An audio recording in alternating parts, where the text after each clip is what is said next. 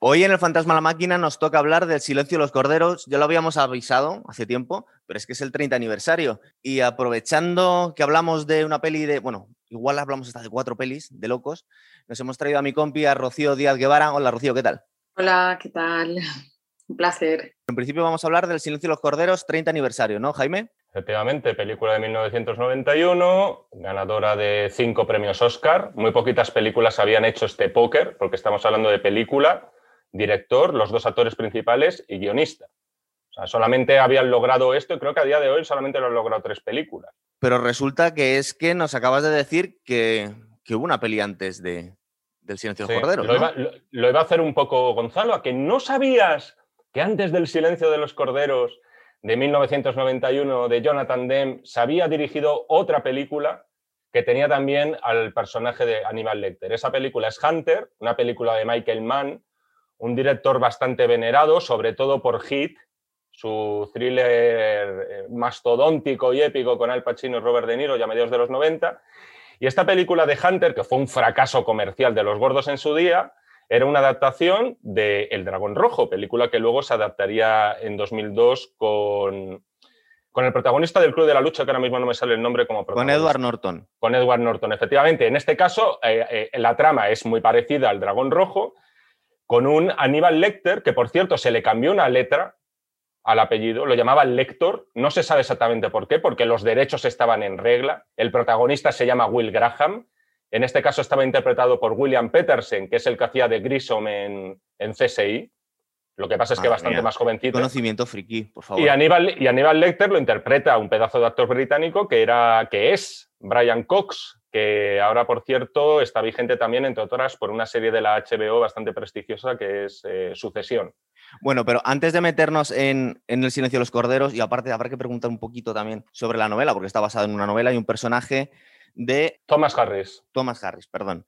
Rocío, antes que nada, te vamos a un poco brear con preguntas porque aprovechamos que te tenemos aquí. Sí, mejor, mejor que me preguntéis, sí. Para empezar, eh, pues es que yo creo que te lo vamos a preguntar varias veces en el programa, pero un personaje como Aníbal Lecter, que en la primera película, por lo menos al principio, nos podía dar la sensación que no era el protagonista, ¿ese tipo de personajes se hacen, nacen? ¿Qué pasa con ellos? Bueno, es que, es que hay como un poco de confusión, ¿no? Como todo en psicología al final no es sí A, entonces B, es un conjunto, un conjunto de cosas. Pues hay una parte que, llevas en la genética y luego tienen que ocurrir una serie de cosas para que desarrolles lo que tú ya tienes. Te pueden pasar un montón de traumas en la vida eh, y que no tengas ese impulso que, haga que al final se desarrolle toda la psicopatía en este caso. Y, viceversa, puedes nacer y que no te pase nada y, y, que al final se desarrolle. Entonces nace, se hace, según la corriente, pues te van a decir una cosa. Yo te diría que tiene que ser una mezcla. No sé qué pensáis vosotros. ¿Me lo preguntas como psicópata o como.? Claro, es que te iba a decir. Luego tengo, tengo, una segunda parte para la pregunta. Pero bueno, más que otra cosa, incluso desde un punto de vista ideológico, se ha pretendido eh, centrarlo más en las circunstancias o más en la genética. Es decir, que todo tiene su intencionalidad, no es del todo neutro, ¿no? Es decir, el echarle la culpa a los padres o, lo que, a lo que te ha pasado o a la genética que venía de atrás, ¿no? No, que por eso te digo que al final es, eh, hay un componente genético y eso cada vez está más claro, y luego, hay, y luego parece que hay unas, unos eh, predisponentes que, que confluyen y por ejemplo, pues eh, no sé si meternos ya en la peli, pero al final. Casi, casi. Por encima, de momento. Alguien tiene que hacerlo. Pues, pues, es, pues un, ejemplo es esta, esta, esta película, ¿no? las experiencias traumáticas en la infancia hacen que al final se acabe desarrollando pues, la psicopatía y que se manifiesta pues, en función de tu personalidad de diferentes formas. Claro, por eso nos lo cuentan en la última película que se supone que es la pre-precuela, es decir, para hablaros un poco en orden, la primera película sería Silencio de los Corderos, pero sería la película número 3. Aníbal sería la número 4. Luego se hizo del Dragón Rojo, que sería la número 2. Y la última que se ha grabado es Aníbal Rising, que sería la número 1. Vamos a llamarle El Silencio de los Corderos. La primera película grande dedicada a Aníbal Lecter. Es cierto que del personaje no sabemos nada en esa película. Sabemos que es un psiquiatra intuimos que era un psiquiatra de cierto prestigio y que tiene unos gustos exquisitos, pero no sabemos nada de su nacionalidad. Luego me parece que es en el origen del mal, se dice que es de origen lituano. Sabemos poco de él, luego en Aníbal iremos sabiendo un poco más, porque Aníbal sí que es secuela sobre su pasado y los pacientes que tuvo Aníbal Lecter, como este Mason Berger repugnante. No creo que en la primera película trate de explicar qué hay detrás de una mente como la de Aníbal. No, porque además mola mucho el misterio que envuelve la figura. Efectivamente, este tío, qué malo es, qué tal, por qué hace estas cosas, por qué se come a la gente, por qué se supone que le arranca la lengua o hace que se arranque la lengua, que eso nunca me ha quedado muy claro a su compañero de celda. No nos preguntamos eso, simplemente estamos ahí para, oye, estéis invitados aquí a la cabeza de este señor a dejaros llevar y a ver si os seduce tanto como seduce a la protagonista. Estamos en una época, hicimos hace nada el 30 aniversario de Seven también, también hemos hablado del Cabo del Miedo, todas estas películas vienen en el mismo momento, parece ser que estaba de moda el cine de psicópatas. ¿Qué es lo que pasa? Que Aníbal Lecter al final es un psicópata, pero nos, no deja de caernos bien a ratitos, porque solo se carga gente odiosa. Es decir, es mm. un psicópata, pero es nuestro psicópata. Yo es que tenía otra pregunta también. Es muy cinematográfico y los psicópatas, los locos en el cine, siempre son gente, mm, unos genios, gente muy inteligente. Pero perfectamente puede ser un psicópata y un cretino, ¿verdad? Es decir, no tiene por qué ir unido. No, de hecho, aquí al final es un psicópata como muy sofisticado y muy. Mm, al final la, la vida iba a decir está llena de psicópatas, pero no está llena de psicópatas, pero hay mucho psicópata integrado que no solo es que sea un cretino, es que ni te enteras que existe. O sea, al final, em, claro, para el cine eligen a personajes, pues eso, muy sofisticados y, muy atractivos.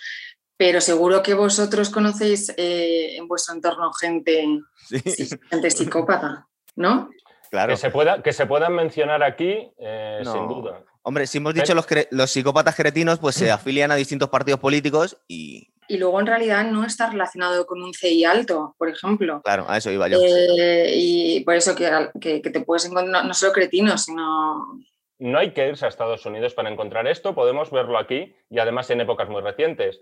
No sé si os acordáis del asesinato, que además me tocó cubrirlo por cuestiones profesionales, de Diana Kerr, esta chica mm. que, bueno, fue eh, secuestrada, asesinada en Galicia. Tardaron cerca, si no me fallan las cuentas, mínimo un año, yo creo que no sé si fueron casi dos años, hasta que consiguieron dar con el tío, con el tal el chicle, que se hacía llamar, que de verdad, o sea, no era, ningún, no era ninguna mente brillante absolutamente de nada, era lo más simple, pero sin embargo, hay determinadas personas que en estas situaciones eh, o sea, salen muy, muy airosos. Cualquiera de nosotros, o sea, si cometiéramos un crimen, yo creo que nos derrumbaríamos, no podríamos vivir y menos en esas Habla por ti, tú no sabes los esqueletos que tenemos nosotros.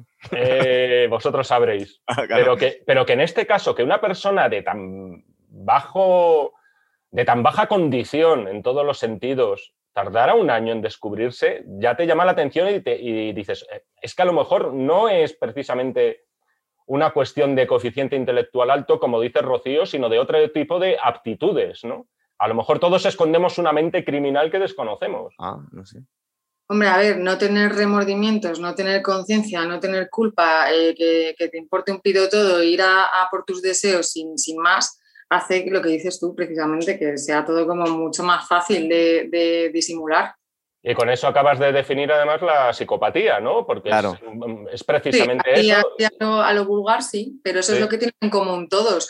Luego personajes como Aníbal Lecter, pues eso, tiene un plus de un montón de características. De todas formas, yo, que estáis hablando cada uno de lo vuestro, una psicóloga y un periodista, os hablo yo también de lo mío, como abogado. Más allá de que los, a veces los policías no sean tan listos como salen en las películas, porque en la película siempre hay que poner una mente criminal maravillosa, pero también un policía que le vaya a la zaga. Si los policías son unos retrasados mentales, pues no tiene mucha gracia la, lucha entre ellos. Eh, una de las cosas que pudo pasar con el chicle este, estoy teorizando porque no conozco el tema, es que mm, cuando estamos hablando de psicópatas, como no es lo habitual, lo primero que se hace a la hora de investigar un crimen es buscar los motivos y a la gente más cercana. Entonces, el psicópata no entra dentro de los sospechosos habituales de la inmensa mayoría de los crímenes, porque no suele haber tantos. Entonces, lo que se busca es, pues, em, crímenes pasionales, la familia, los compañeros de trabajo.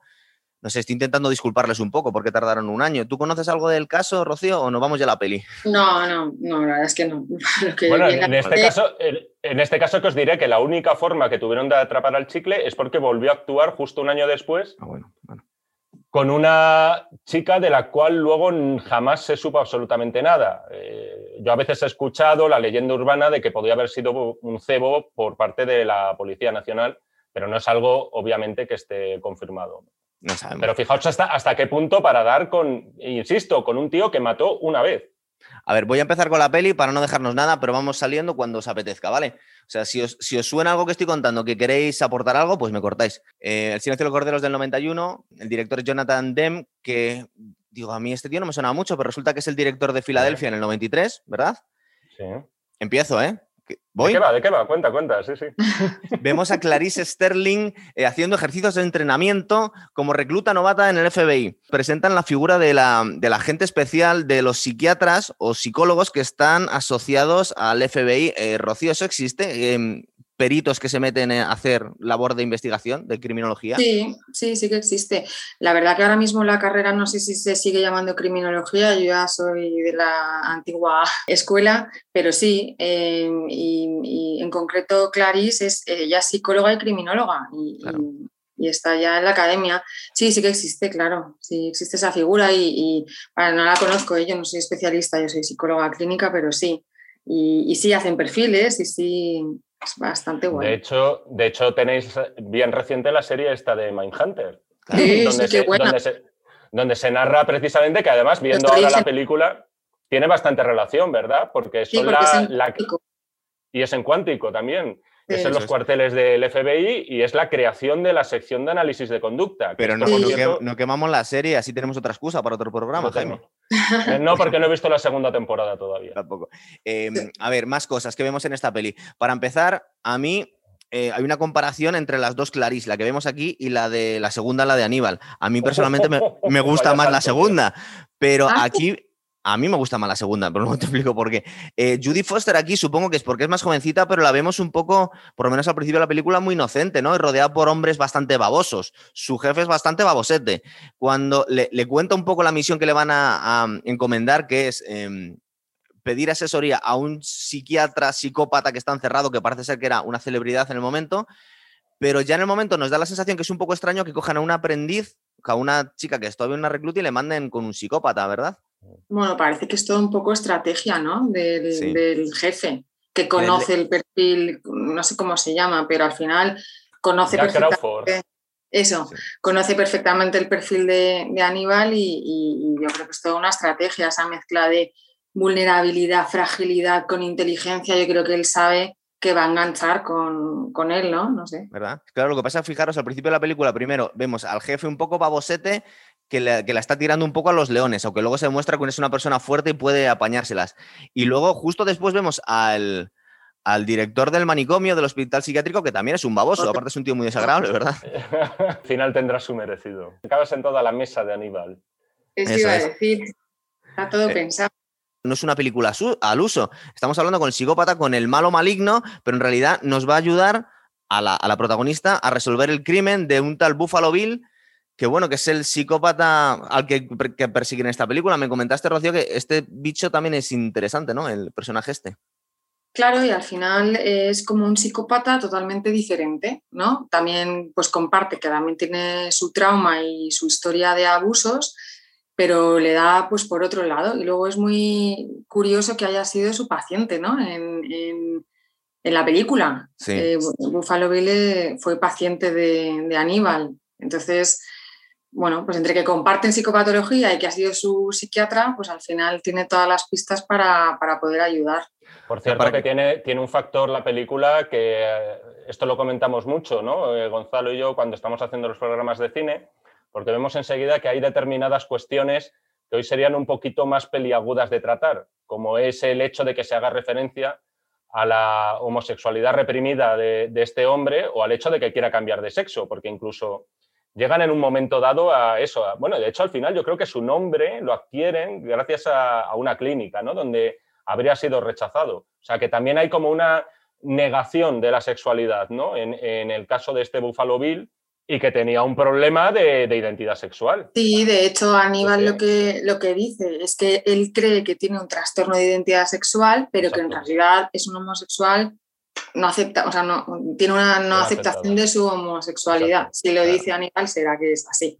es verdad que, no hemos comentado que se supone que el gancho que está utilizando Clarice es beneficios, entre comillas, penitenciarios. Es decir, lo que, lo que va a sacar de todo mm. esto Aníbal Lecter es que le van a tratar un poquito mejor igual hasta le, prometen que le van a sacar del, hospital psiquiátrico con el, con el director ese repugnante, ¿no? Gonzalo, hay un par de cositas que luego si quieres ya hablamos de Buffalo Bill, pero el tema de Aníbal Lecter y un poco esto que también puede parecer muy fantasioso, el hecho de que un psicópata encarcelado ayude a la policía.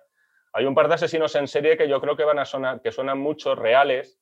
¿Ah, que tienen su reflejo en esta película. Uno de ellos es Ted Bundy, que además es eh, uno de los grandes asesinos en serie en Estados Unidos, que confesó 36 homicidios, que era licenciado en psicología, 36 homicidios de mujeres, todas ellas, y que ayudó, en este caso, al Departamento de Justicia de Estados Unidos a encontrar a su vez a otro asesino en serie que se llamaba The Green River Killer, el asesino de Green River, Gary Ridway, que a su vez había matado a 49.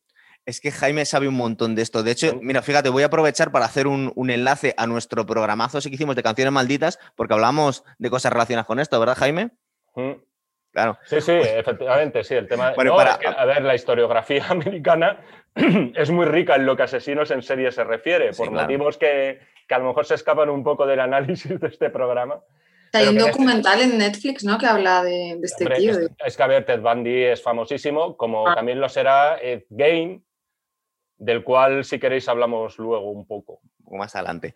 Eh, a ver, más cosas. Bueno, iba a seguir con el argumento, pero para que, para que os enteréis lo que nos estéis viendo desde casa, sería algo así como si Rocío tuviese una vida secreta en la que estuviera cargándose gente y algunos pacientes suyos eh, resulta que le han cogido algunas ideas, ¿no? Sí, pues podría ser. Podría ser. Y entonces te van a ver a ti y decir, oye, ¿cómo hacemos para coger a este loco? Que le conoces tú mejor que nadie, ¿no? Em, a ver, ¿qué más cosas tenemos? Aquí nos está contando Lecter a Clarice que como ha sufrido traumas, pues de alguna forma no sabemos si está justificando lo que tiene este, este hombre, porque ya por encima vamos a empezar a meternos en el tipo de crímenes que mm, comete este Buffalo Bill. Está matando a chicas un poco gorditas, luego nos explica por qué eh, se carga a chicas gorditas y les arranca trozos de piel, ¿verdad? Para, hacerse un, para hacerse un traje él, ¿no? Eh, era. al parecer el tal Buffalo Bill, otro de los grandísimos asesinos en serie de la historia de Estados Unidos y bueno, de la historia mundial, es Ed Gein, que a su vez sirvió de inspiración para... Hay una película. Hay una película basada en su vida y a su vez sirvió de inspiración también para Robert Bloch, autor de la novela de Psicosis, para crear a Norman Bates. Este era un hombre que no se le reconocieron muchos asesinatos, solamente mató a dos mujeres.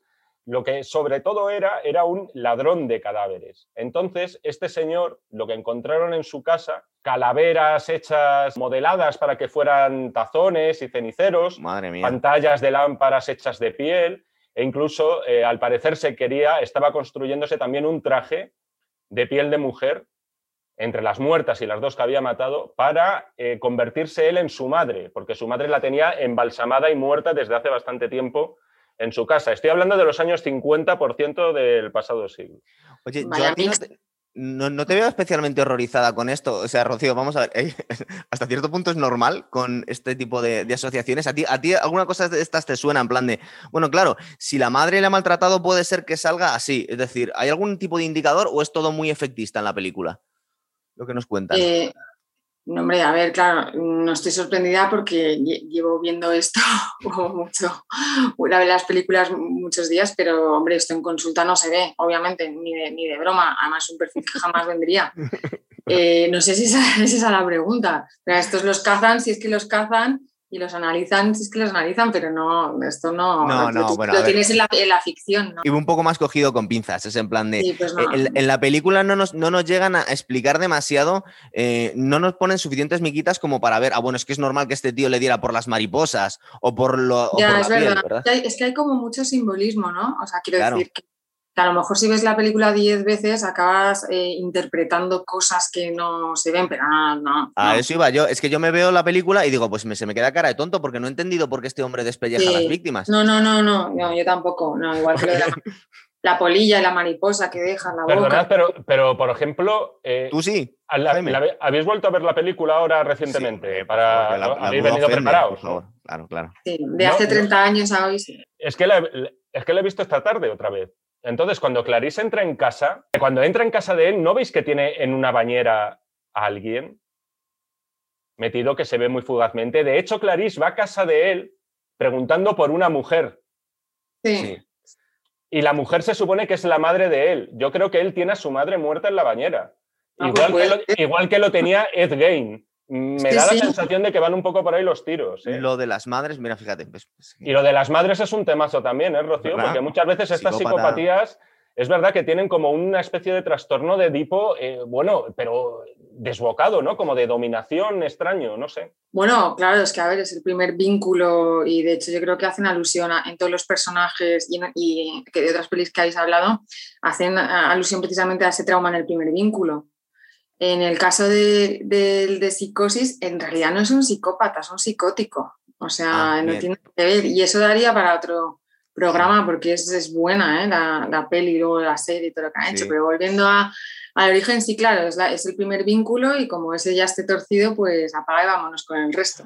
Oye, y Aníbal Lecter, aparte de, de lo evidente que es un psicópata que no tiene empatía por, por las víctimas, lo que pasa es que luego lo podíamos graduar un poquito porque no tiene empatía por gente que son unos auténticos gilipollas, es decir, eh, no va matando indiscriminadamente.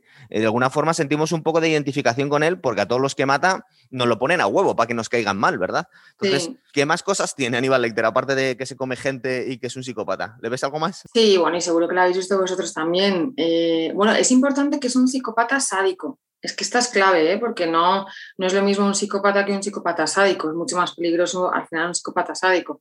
Y, se ve mucho en, pues, ta- tanto en Aníbal como en El silencio de los corderos, esos detalles de cómo disfruta cuando se... des- bueno, me voy a ir a la otra película, pero que disfruta, que disfruta con el, con el sufrimiento ajeno y luego es muy narcisista que parece que es una característica ligada a los psicópatas también, pero no es, Sí. no es así siempre. Este tío tiene el, el diagnóstico de trastorno narcisista también, o sea, es que tiene los dos. Tiene de Y es esa mezcla, ¿no?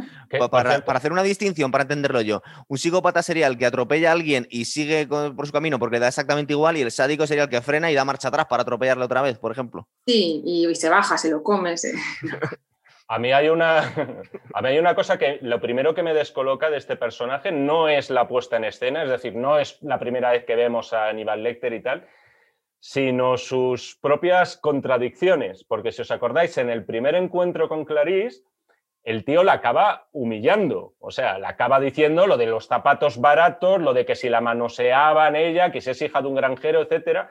Clarice se va de allí cagando leches.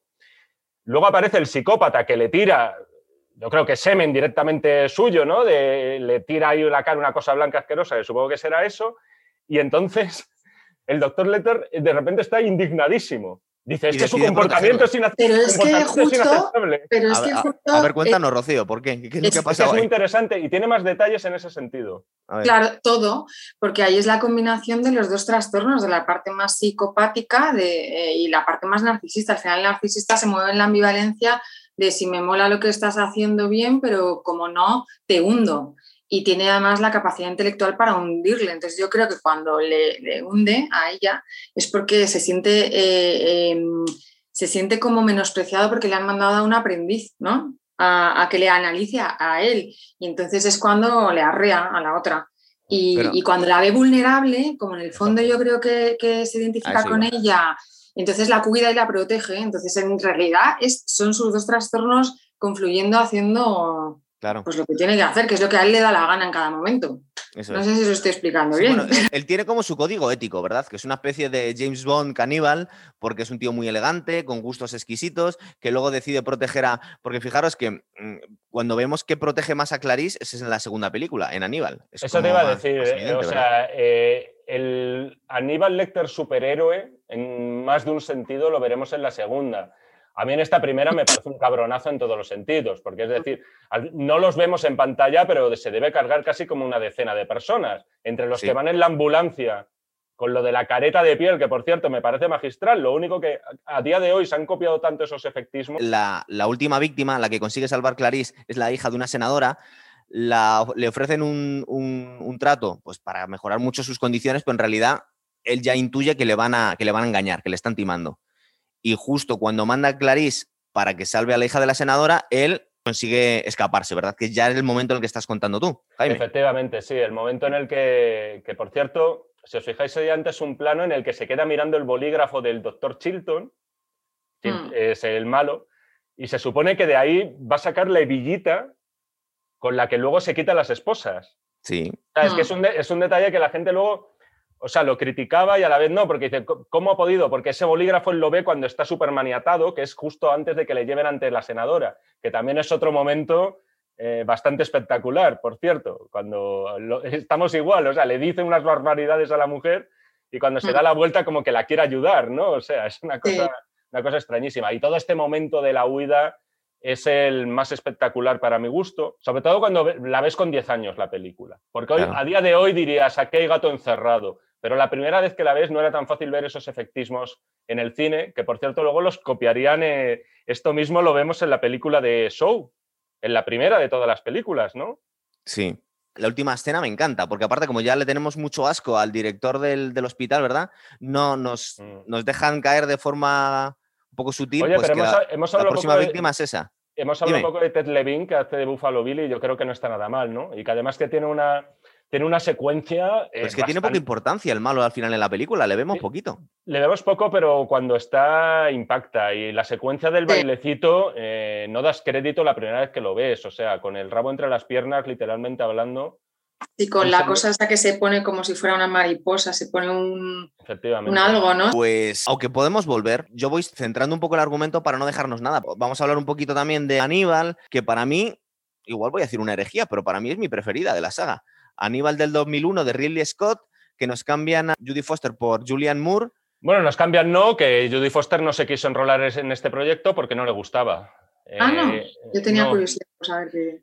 Dijo que tenía otro proyecto y tal, y eh, palabras textuales, según leí de ella, le parecía que se estaba algo así como pervirtiendo su personaje. Aquí tenemos a Gary Oldman, a Ray Liotta y, y a Julianne Moore. ¿Qué pasa? Que es de Ridley Scott. Eh, yo igual estoy flipando, pero de repente nos han convertido a esta mosquita muerta, como quien dice, alguien muy, muy inocente. Es verdad que tenía fuerza, pero que era muy poquita cosa, en una especie de teniente Ripley.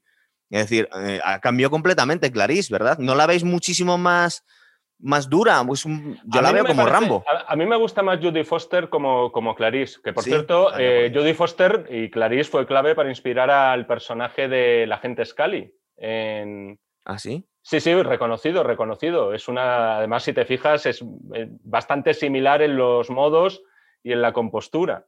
En el peinado. Y, y también, bueno, claro, también, eso es fruto de la época, porque además Expediente X vino dos años después, ¿no? Cuando, cuando se estrenó en el 93. Pero en este caso, Julian Moore yo la veo con unas aptitudes y solvencias parecidas a Judy Foster. Es ¿No la ves es mucho una- más dura? Es una actriz menuda, es una actriz también. A mí me despierta más fragilidad Julian Moore, pero a su vez, ojo, Judy Foster tampoco es una tía que digas es poca cosa. Tiene también cierta fiereza interna dentro de, de ese cuerpecillo. ¿eh? Pero entonces no habéis visto en el cambio de, del personaje, que está como mucho más, no maduro, pero Sí, que es una a ver, mucho también, duro. tam- también es verdad que han pasado como unos siete años. Bueno, Y 10, ¿no? Di, Rocío, Sí, ¿cuál, qué- bueno. ¿qué, Clarice te gusta más? A mí me gusta más Judy Foster. También. Vaya, por Dios. Sí, mucho más, mucho más. Y no, no veo tanta diferencia, la verdad, pero, pero es verdad que está como más contenida. Yo la veo como más contenida a Julianne Moore. Como Sí. más. Sí, no sé. eh, pero, la- pero veo que intenta hacer un papel parecido ¿eh? en la línea. también es verdad que pasamos de una aprendiz a una mujer ya que, bueno, y de hecho en la película comienza con una operación de- del FBI que sale mal. Si, si no recuerdo mal, hace muchísimo Claro, claro, claro. Mira, sí, sale es- ya como marcada. ¿no? a, a eso iba a ir, a eso iba a ir. Eh, vamos a ver. Vemos que se, le- se ha metido en un lío la agente especial Clarice, que ya es agente especial, no es recluta, porque le ha salido mal una operación antidroga y le echan una especie de regañina a su jefe y dice que le van a. Bueno, parece ser que queda suspendida. Esto Sí. que vemos mucho en las películas. Y alguien ha movido los hilos para tener una, una entrevista con ella. Y vemos como que le llevan a una mansión, un tío que tiene muchísimo dinero, y nos presentan a uno de los personajes más desagradables de la saga, ¿verdad? Este Mason Berger, que es eh, Gary Oldman, que está irreconocible. Es sí. especialmente bonito ese flashback en el que se relata cómo a través de Popper, a través de la administración de la droga conocida Sí. como Popper, le invita, le influye para que se corte pedazos de la cara y se los dé a comer a los perros. Madre Esto mía. tengo que decir una cosita. O sea, para, eh, para mi gusto, la novela es así, ¿eh? por cierto. Así. Y estamos hablando porque esto es una adaptación de la, creo que era la tercera novela de Thomas Harris con, es una tetralogía al final, hay cuatro novelas y yo creo que ya todas han sido adaptadas. Y en este caso en concreto es fiel porque es una auténtica salvajada la novela y la película también lo es. No tanto en algunas cosas, pero es una película que para mi gusto fue demasiado lejos en, en lo que a violencia se refiere. Para mí, para mi gusto, ¿eh? para mis estándares. Yo también es que soy muy flojo. Bueno, Pero, Claro, pero como el que está ahí haciendo las maldades, eh, Aníbal Lecter, que es tan sofisticado, tan fino, tan eh, como que no queda tan salvaje, a menos es Claro. mi sensación. Cuando le dice eso de que se arranque la cara y la a los perros, está con su puro, con una cara de esto es la leche, eh, Sí. no sé. está Esto, drogado, me- pero, pero es que si se la está olvidando una cosa, que nos están justificando por qué le ha hecho este- esto a este tío, que es la única Es un víctima de Aníbal Lecter un que ha quedado vivo, pero porque le ha dejado vivo para que sufra. Es decir, este tío era un violador de pedófilo, niños. sí, sí, es verdad. Era un pedófilo, Mm. sí, sí, sí. Y en la claro, novela, lo ponen en la como novela- una de las cosas más En repugnantes. la que novela también lo era. De todas formas, os diré que la primera película, sí, es verdad que creaba una atmósfera muy malsana, como de muy mal rollo. La primera estoy hablando, del Silencio de los Corderos del 91. Sí. Pero es que estaba muchísimo más lejos y además te crea eh, todo rodeado de cierto barroquismo Sí. y de cierta ínfula cultural todo. Claro, porque decir, ahora no vamos a Aníbal- Florencia, ¿verdad? Aníbal Lecter está en Florencia, que por cierto, esto viendo hoy el silencio de los corderos, él está pintando el Duomo, me parece, en Sí, su celda. Es que decir, quería que ir, claro. él ya tenía Florencia entre ceja y ceja, ¿no? Y además le gusta el Chianti, o sea que... Vale, pues, pues sigo porque es muy guay cómo nos lo, nos lo presentan. Resulta que está como director de la Biblioteca Pública de Florencia, que está dando unas charlas, pero nos están comentando que es que mm, eh, el anterior director de la Biblioteca de Florencia ha desaparecido misteriosamente. Y hay, un, y hay un inspector italiano que está investigando justo la desaparición de este señor, ¿verdad? Mm. Hasta ahí podemos leer. Sí. Y, y ya le vemos, pues un poco ya lo que nos estaba proyectando Aníbal Lecter, que es un tío súper culto, con unos gustos exquisitos, y que bueno, que, que es que la verdad es que hay veces que nos da la sensación que es un- una lástima que sea un psicópata, porque si no, mm, sería un ser humano súper admirable, ¿verdad? Simplemente tiene ese pequeño defecto que se come a la gente. Detallito. Bueno, también vemos un concierto en el que va el inspector de policía con su mujer y le empieza un poco a tontear con él. ¿Qué es lo que pasa? Que el, inspector de policía empieza a sospechar que este puede ser Aníbal Lecter, que es el hombre más buscado en el planeta, más que Aní- em, pues, como estaba a la par que Osama Bin Laden en, en aquel momento. Pero también eh, descubre que hay una recompensa por su cabeza y decide no decírselo al FBI e intentar capturarle por su cuenta, ¿verdad? Y es un actor italiano bastante prolífico, pero Sale en No, no. 007, en las últimas Sí, de sí, sí, sí, sí, sí. El pecado de este comisario de policía no me parece tan elevado, de verdad. Es un poquito ambicioso y un poquito trepa y quiere ganar pasta, pero de ahí Claro, para ganar- comprobar la identidad de Aníbal Lecter le pone un ratero un, brazalete. Ah, y sí. se lo cargan por, por conseguir las Sí, huellas sí, dactilares. sí. Pero bueno, eso es culpa de Aníbal, no es culpa del policía. Bueno, pero el policía Yo, le usa sea, a como mí, carnaza insisto, también. A mí, a mí lo de colgarle lo de intestinos dentro, intestinos fuera, me parece excesivo. Tiene que salir el sadismo aquí otra vez, ¿no? O sea, que a Mason Berger, al personaje de Gary Oldman, que le acabe dándoselo a los cerdos para comer, me parece bien. Pero a este hombre lo de los intestinos dentro y fuera, no sé, me parece excesivo. Vale, ha sido un pelín ambicioso y... Nos lo justifican y todo, Jaime. No sé si te acuerdas, que es que nos vienen a decir que es que su mujer es un pedazo de pibón que está buenísima, pero que tiene gustos muy caros y que, la- eh, que no puede mantenerla con él si no le compra cosas. Pues más todavía para compadecerme con ese Claro, es que casi le han obligado a hacer eso, ¿verdad? Es un poco lo que nos cuentan. Es que a mi mujer le gustan cosas muy caras. Y yo soy inspector de policía solo. Es verdad que hay un... ah, por cierto, el guion, joder, participa David Mamet, sin ir más lejos. Pues eh, me alegro. No sé el quién, quién es ese eh, señor. joder, pues no. En fin, no, no voy a decir aquí como la última vez que me dijiste, pero no sabes quién es este tío de Apple y tal, que dice, pues no, la verdad, o sea, tampoco... me- Cada uno tenemos nuestros ángulos David. Mamet ¿Quién es posiblemente el dramaturgo vivo norteamericano más conocido, además autor de 20.000 guiones, entre ellos Los Intocables de Elliot Ness y algunas, algunas películas en solitario también en muy baja consideración. Y en este caso, una cosa rara que adaptar una película o un guion, bueno, palomitero, ¿no? En el sentido, o por lo Sí, menos es más sobre el papel, palomitero, yo creo que la era otra. una sí. película más palomitera, más efectista, más gore y que un señor que especializado en películas de gente metida en despachos hablando sin parar y tal, se metiera a hacer esto, ¿no? Que era bastante más cinematográfico que, que escrito. Bueno, voy, a, voy a meter un poco el acelerador. porque además he perdido la idea de lo que iba a decir. Tú cortanos si quieres, ¿eh, Rocío? Si no, nosotros seguimos. Eh, ahora viene eh, el plan que tiene Mason Berger y por lo que ha pedido a por lo que ha pedido a Aníbal Lecter, que es que le quiere echar de comer él a los cerdos, ¿verdad? Le sale un poquito mal. Le sale mal al final. Eh, nos alegramos también de la muerte que tiene este Mason Berger porque era un tío repugnante. Aparte que es un tío tan feo, tan asqueroso que no queremos ni siquiera verle en pantalla, ¿verdad? Entonces, entre que hace cosas malas y es desagradable. Genera mucho rechazo, ¿no? ¿Verdad? Y luego otras de las muertes guays del cine, la de Ray Liotta, que es un tío. decir, no lo habías comentado, que es el, el escenón, ¿no? De la peli. Es verdad. A mí es lo que se me quedó grabado de esa peli, que la vi en el cine en su nos Ha jodido, nos ha jodido que se te quedó grabado, a ti a todo, yo no daba crédito. cuando O sea, yo la sensación que tuve en el cine es dónde me he metido. O sea, yo cuando estaba, fíjate, ¿eh? me, gusta me gustaba tampoco el gore que dices, tío, o sea, para empezar, es que me parecía grotesco, porque aparte, al parecer luego lees que sí, que es posible mantener a alguien con vida así.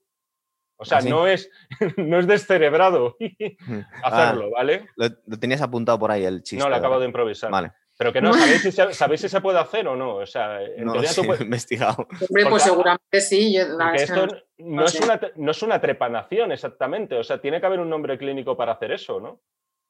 No lo sé. Una lobotomía. No sé, tío. No, pero él lo explica, él, lo explica que, que lo que hace es eh, eh, quitarle la, zona donde se regulan los modales, en el lóbulo prefrontal, Sí, sí, todo tiene una excusita. No da puntada sin hilo, hombre, claro, como buen Una cosa, os diré de todas formas eh, que el final de la novela de Thomas Harris, de Aníbal la novela, era de traca, ¿eh?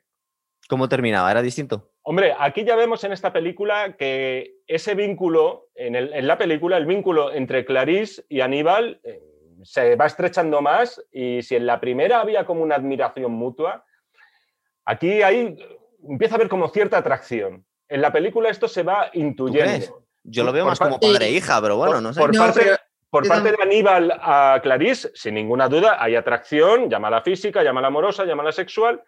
La novela acaba con los dos enamorados, él, ella bajo el influjo de él por no se sabe qué tipo de drogas y tal, y se van a vivir juntos a Argentina. Ah. Acabo de hacer un gran spoiler, acaban viviendo los dos argentinos. Él, por cierto, sin una mano, porque lo de la... Así se corta la mano, es verdad.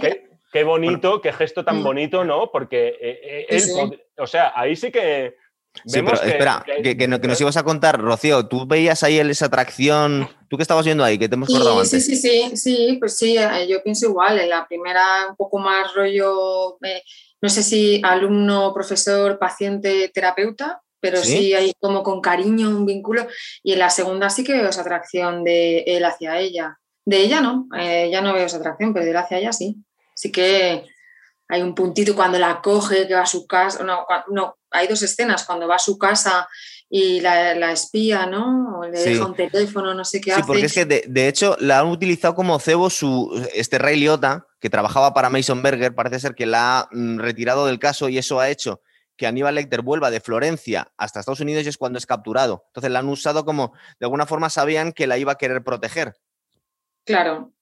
Eso es. Y luego, hablando de esa atracción, esa escena final, cuando eh, la recoge cuando se están comiendo los cerdos, cuando la recoge y se la lleva, que es como muy romántica, ¿no? Sí, sí, Yo sí lo veo. Eso, es cuando los cerdos, ¿no? Eso es. Sí, al final. Sí, sí, sí.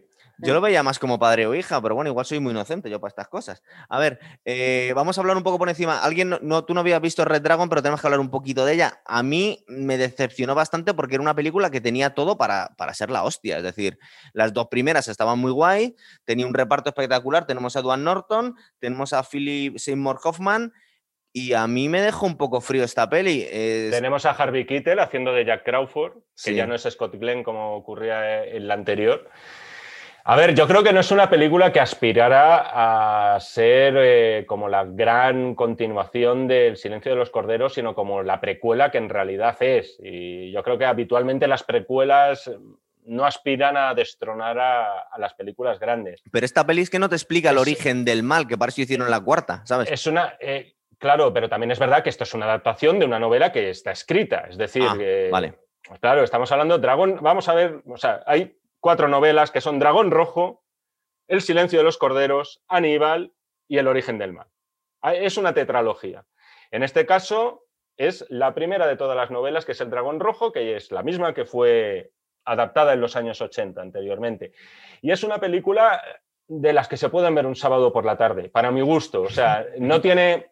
O sea, no, no, o sea, que no me, no me molesta como a ti. Es una película que yo me puedo ver y digo, joder, además, tiene la virtud de que se olvida fácilmente. Porque eh, salvo lo de Philip Seymour Hoffman eh, en la silla de ruedas en Ah, es que es una muerte muy guay esa, ¿eh? esa, claro, eso es un momento que dices cómo mola, o cómo mola también algunos momentos de Ralph Fiennes. Pero, Ralph pero esa muerte eh, no, no la provoca Aníbal Lecter.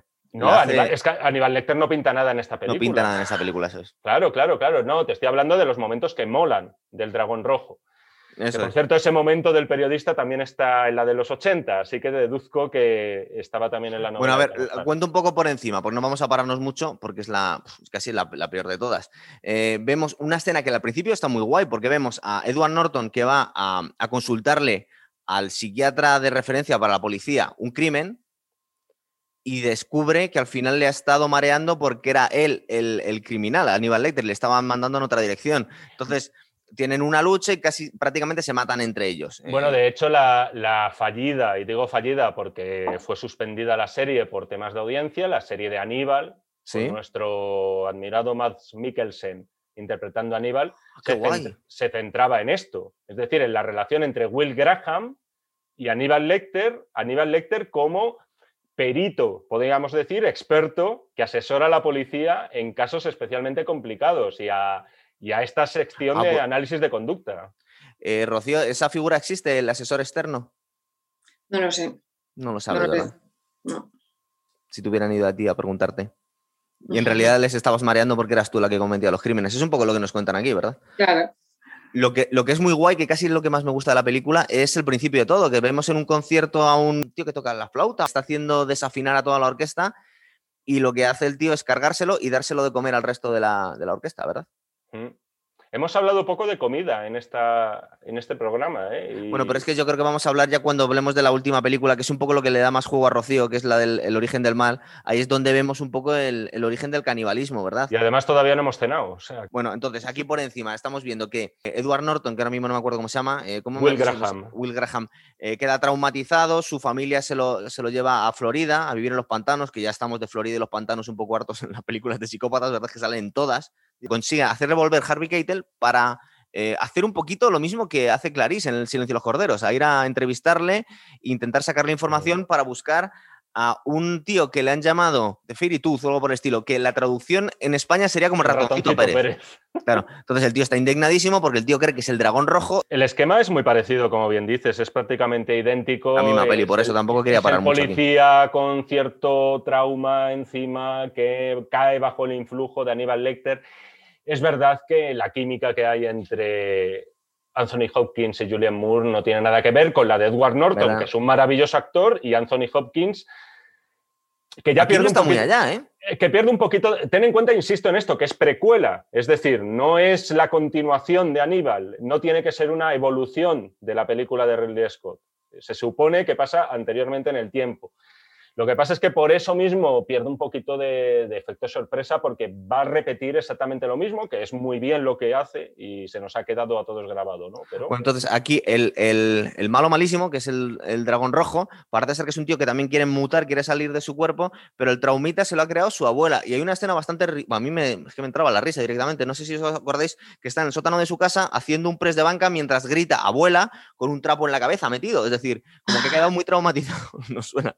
Ha quedado muy traumatizado por lo que le llamaba a su abuela, le, le machacaba, le parece ser que le exigía mucho y eso ha provocado, pues, eh, este loco. Luego también tiene la curiosidad que es que este tío tiene un momentito de lucidez porque se enamora de una, de una ciega que es Emily Watson, me parece que es. Ah, Emily Watson, efectivamente. Sí, sí, la verdad es que la película tiene un repartazo. ¿eh? Es lo que te decía, que digo, con todo lo Claro, que por eso aquí- chafa tanto, ¿no? Yo creo que al final tienes unas expectativas mm, con la película que, claro, es lo que pasa. Nos queda un poco de coña ya, porque al final está escuchando la voz de su abuela en su cabeza que le dice que se cargue a la novia y él dice no, y al final para evitar cargársela va y se pega un tiro en la boca, pero es decir, esto todo como muy, es más cutre todo que el resto de las otras películas, ¿verdad?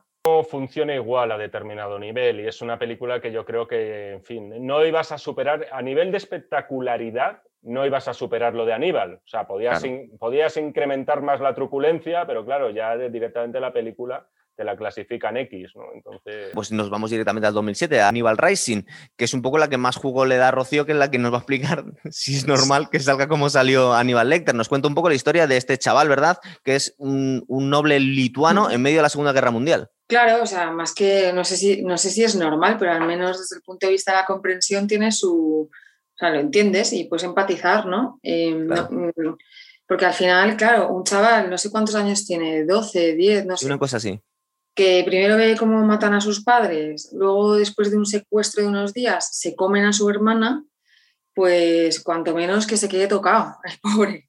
Claro. Y, nada, y lo que hace es eso, pues reprime todos esos recuerdos, eh, aparecen en forma de flashback y de pesadillas.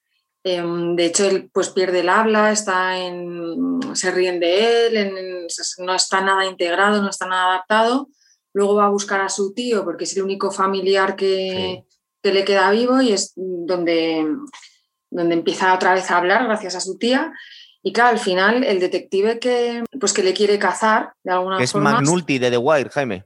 Sí, no me acuerdo ahora el, actor este. Sí, es que no tiene tan mal reparto. La Dominic, West se llama el este actor, sí. sí. el policía, perdón, que te he cortado. La no, la peli es que es un poco rollo, pero es verdad que es eso a nivel psicológico, pues sí que, sí que entiendes cómo se fragua la personalidad psicópata sádica de, Aníbal. Y hay una frase que dice el detective, hablando de, él, que dice, el niño Aníbal murió cuando lo encontramos en la nieve, que se me quedó a mí grabado, porque es verdad que se ve esa imagen que el niño desfallece y se cae en la nieve, ya luego cuando se despierta ya es otro allá es otro y es donde empieza a ser el psicópata que al final es, y entonces con esa necesidad que tiene de venganza con su personaje, ¿no? Hasta que le ocurre la desgracia esta, no le vemos ninguna rareza ni ninguna excentricidad al chaval, ¿verdad? O sea, no vemos que tenga algo ya... no, es que también es, tan rápido que no, se sabe, pero lo que te da a entender la peli es que es el trauma, lo que le... Lo, que, le, hace. lo que hace que, lo que pasa es que, bueno, lo que os he dicho al principio, pues al final un trauma no, no, por sí solo no hace que te conviertas en un caníbal. ¿sabes? Claro. Entonces, pues, probablemente eh, tuviera algo. Pero el canibalismo es una cosa un poco cultural. Yo tampoco me quiero poner muy relativista, pero no solo en otras culturas se hacía habitualmente, sino que el comerte a un ser humano una vez que te lo has matado no tiene por qué ser, uy, iba a decir una barbaridad, éticamente malo. Pero eh, si no tienes otra cosa que comer, recordamos la película esta de los, de los argentinos del avión este que se estrelló en los Andes, ¿no? Uruguayos, uruguayos. Uruguayos, perdón, joder, como me oigan. Bueno, salió el otro día una noticia de una chica que, o un chico que, se, que, se está comiendo a su madre. Bueno, salió hace. ¿La habéis ¿Ah, visto? Bueno, ha sido aquí, ¿no? Eh, la tiene en, tap, en Tappers, la tenía. O sea que esto, es actualidad.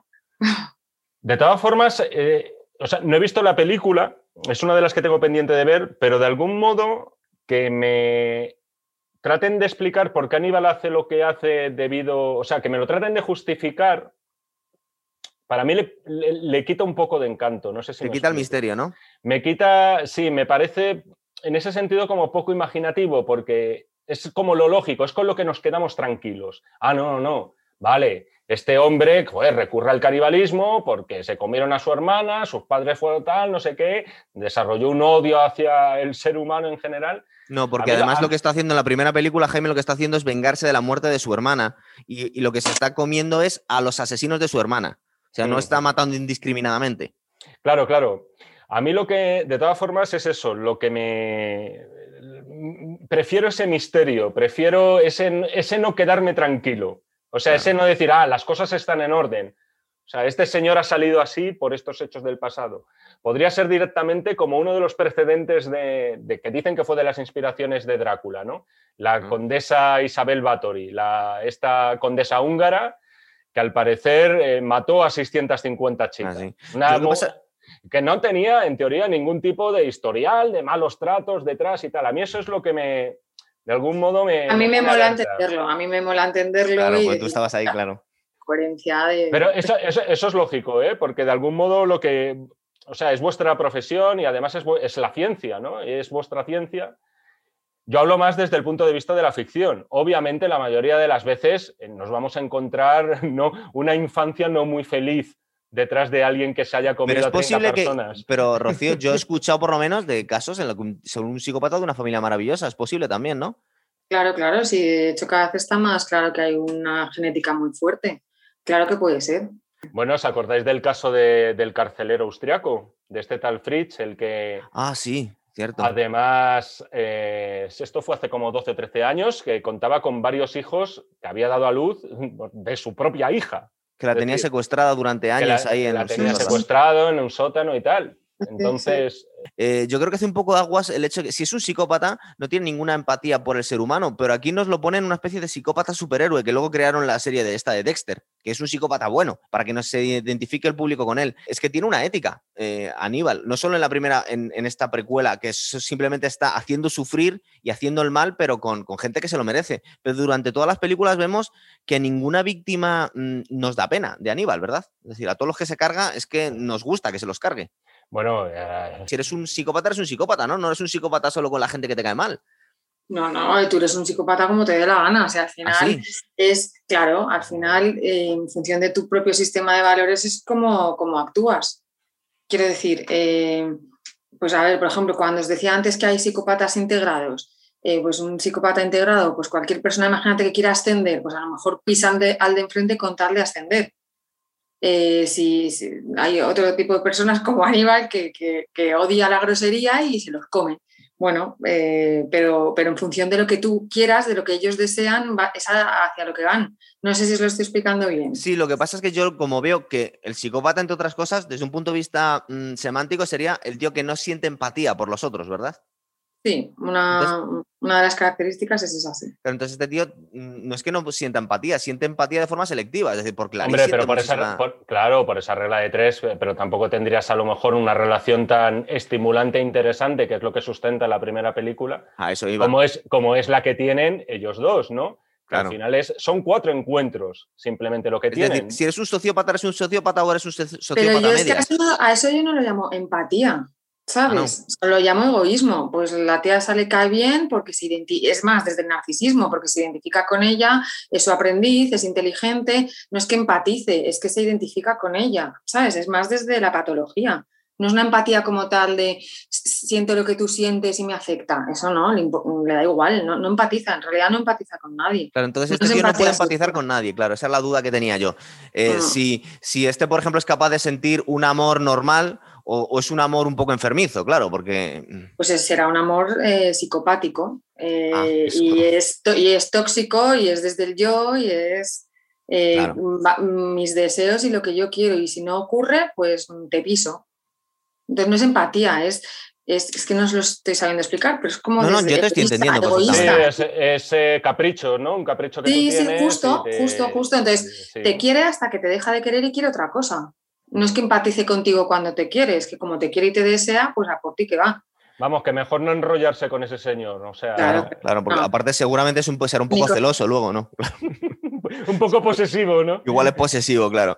Me parece que a mucha gente le puede llegar la, sensación que Aníbal lo que pasa es que es un tío muy sádico y muy malo, pero solo con, con gente que se lo merece. Pero que si no fuera por esa gente tan mal educada, sería una persona perfectamente funcional y no, ¿verdad? A ver, pero Aníbal se lleva por delante a quien haga falta con tal de sobrevivir, o sea, y me remito a la primera película, o sea, la gente, joder, cuando el tema de la mascarita y tal, eh, no lo vemos en pantalla, no nos lo quieren mostrar, porque si nos, si nos lo muestran, entonces enseguida nos causaría demasiado rechazo el personaje, pero luego nos dicen, no, han muerto las cinco personas que iban en la ambulancia y se ha, ah, cargado, también, y se ha cargado también a un turista. Es decir, y a uno en el hospital que le muerde la lengua, que dicen que no le subió las pulsaciones de no sé cuánto y se comió su lengua, pues porque a lo mejor no, le dejaba estar en el patio cinco minutos más y se come su lengua el, que sí que, el que sí que justifico es el del censo que, va a hacer el censo, que se lo coman.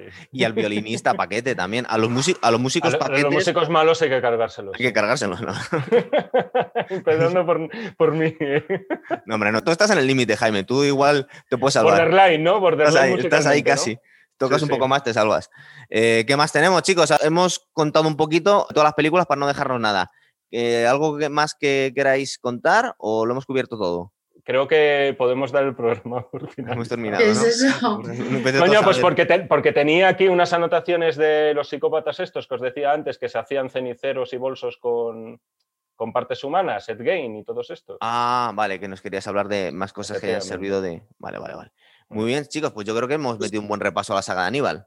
No sé, Vamos, que no me veo el dragón rojo, ¿no? Entonces, Yo, es que es un poco bajona. Igual que le diría a Jaime que no se vea la de Aníbal Rising. Es decir, no, eh, la peli es rollo, la peli es rollo. Lo que pasa que Claro. es eso, la coherencia, como decías antes, Jaime, pues a mí me mola. claro, a Mm. ti dices, a ver de este tío de dónde ha salido.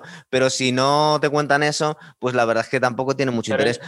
Yo la otra sí que la recomiendo, o sea, sí que la recomiendo como lo que es, como una película, pues poquito de, insisto, de, de sábado después de comer y oye, tranquilamente en el sofá la puedes ver, no es especialmente eh, violenta ni dura. Entonces tú la después de comer, Jaime, tú recomiendas ver a Tillos en silla de ruedas ardiendo cuesta abajo, por ejemplo.